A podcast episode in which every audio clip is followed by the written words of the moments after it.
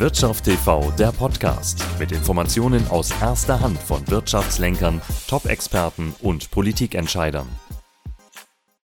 Die Unternehmen in Deutschland stehen immer mehr vor immer größeren Herausforderungen. Die Energiekosten explodieren, die Inflation geht nach oben und die Rezession hat uns schon längst eingeholt. Vielleicht mal an der Zeit, tatsächlich über seine Unternehmensstruktur nachzudenken. Vielleicht könnte eine Umwandlung in eine Holding jetzt tatsächlich die Zeit schaffen, um hier mal neu zu denken. Ja, die Lufthansa hatte ja bereits solche Pläne, hat sie dann allerdings wieder verworfen. Aber was könnte das tatsächlich Positives bedeuten für Unternehmen, tatsächlich jetzt mal ihre Struktur zu verändern? Dazu heute bei Wirtschaft TV im Spezial Gerhard Hanisch von Hanisch Consulting. Ja, Herr Hanisch, wie schaut es denn aus? Sollen die Unternehmen aufgeben oder muss man sich neu erfinden? Heißt das Thema Holding, ist es ein Thema? Ich glaube ja, es ist das entscheidende Thema. Denn ich sehe eher drei Szenarien in der jetzigen Zeit bei multiplen Krisenlagen in unserer Zeit, dass die Unternehmen entweder aufgeben müssen, weil sie nicht die richtige Struktur haben, nicht über Reserven und nicht über Rückstellungen verfügen.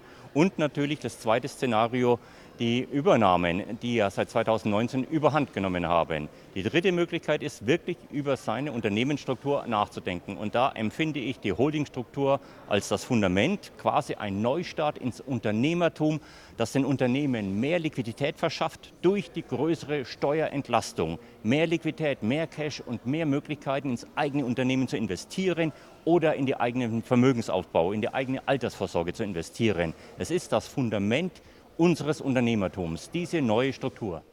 Aber gilt die für jedes Unternehmen? Oder fragen wir andersrum, auf welche Unternehmen wäre denn so eine Holding anzuwenden? Ich denke, es würde auf die Masse unserer 8 Millionen Unternehmer zutreffen.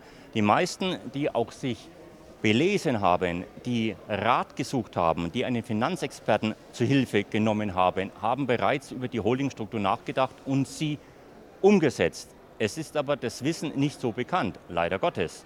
Seit 2008 gibt es diese Möglichkeiten, über eine Holdingstruktur sein Unternehmen mehr in Sicherheit zu bringen, mehr Risiken abzubauen, mehr Schutzgräben, Burggräben, wie es Warren Buffett sagt, zu bauen um seine Firma und auch dann vor Übernahmen gefeit zu sein. Außerdem wäre man durch eine Holdingstruktur ja auch finanziell besser ausgestattet, gerade in der jetzigen Zeit. Man hätte mehr Reserven, mehr Rücklagen, von denen man dann, wenn eben die Einnahmen ausbleiben, eine Zeit lang überleben kann. Ohne diese Rückstellung und ohne diese Reserven ist das nicht möglich. Und hier denke ich an den größten Vorteil, den diese Holdingstruktur hat. Man hat im Vergleich zum privaten Ansparen einen 80-prozentigen Vorsprung. Und das entspricht, sage und schreibe, 14 Jahren der Investition, die man als Vorsprung gewinnt. Nun haben wir bei Chancen auch immer Risiken und bei Vorteilen auch immer Nachteile. Gibt es denn auch Nachteiliges gerade für die Unternehmen bei einer solchen Struktur? Den einzigen großen Nachteil, den ich sehe, ist, dass es schwierig ist, einen Steuerberater zu finden, der diese Struktur, diese lernende Strategie mittragen kann. Die meisten Steuerberater sind leider nicht ausgebildet dazu. Ein weiterer Nachteil ist sicherlich, dass es höhere Strukturkosten gibt aber die halten sich im Vergleich zu dem Vielfachen, was man an Steuern spart, wirklich in Grenzen. Natürlich muss man die Verträge überprüfen lassen und notariell beglaubigen lassen. Das kostet. Und die Strukturkosten aber von einer Holding, sei es mit einer GmbH als Muttergesellschaft oder einer Stiftung als Muttergesellschaft, die halten sich wirklich in Grenzen. Es äh, ist wirklich sehr zu empfehlen, über diese große Steuererleichterung, diese Steueroptimierungen, dass man diese Struktur wählt. Die Strukturkosten sind vergleichbar niedrig demgegenüber.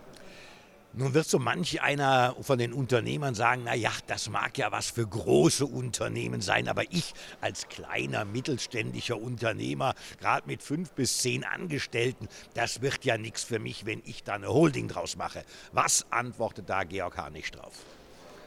Ich würde sagen, gerade für die Handwerker, gerade für die kleinen mittelständischen Unternehmen ist es ein Volltreffer, eine Holding zu haben, weil gerade in diesem Bereich, wo man dann Mitarbeiter hat, gerade bei den kleineren bis zu zehn Mitarbeitern, lohnt sich das allemal. Man kann ja auch den Mitarbeitern die Lohnkosten als Kosten von der Holding absetzen, beziehungsweise vom operativen Geschäft.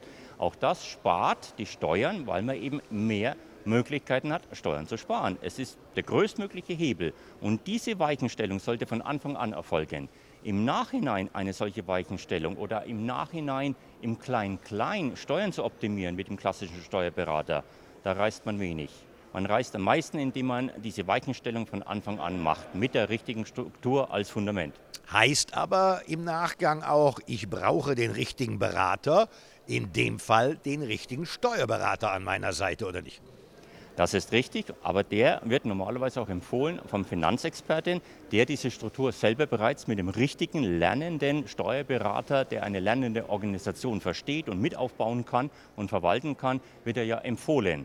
Man kommt an diese wenigen wirklich geeigneten Steuerberater auch ran. Man braucht nur den richtigen Finanzexperten.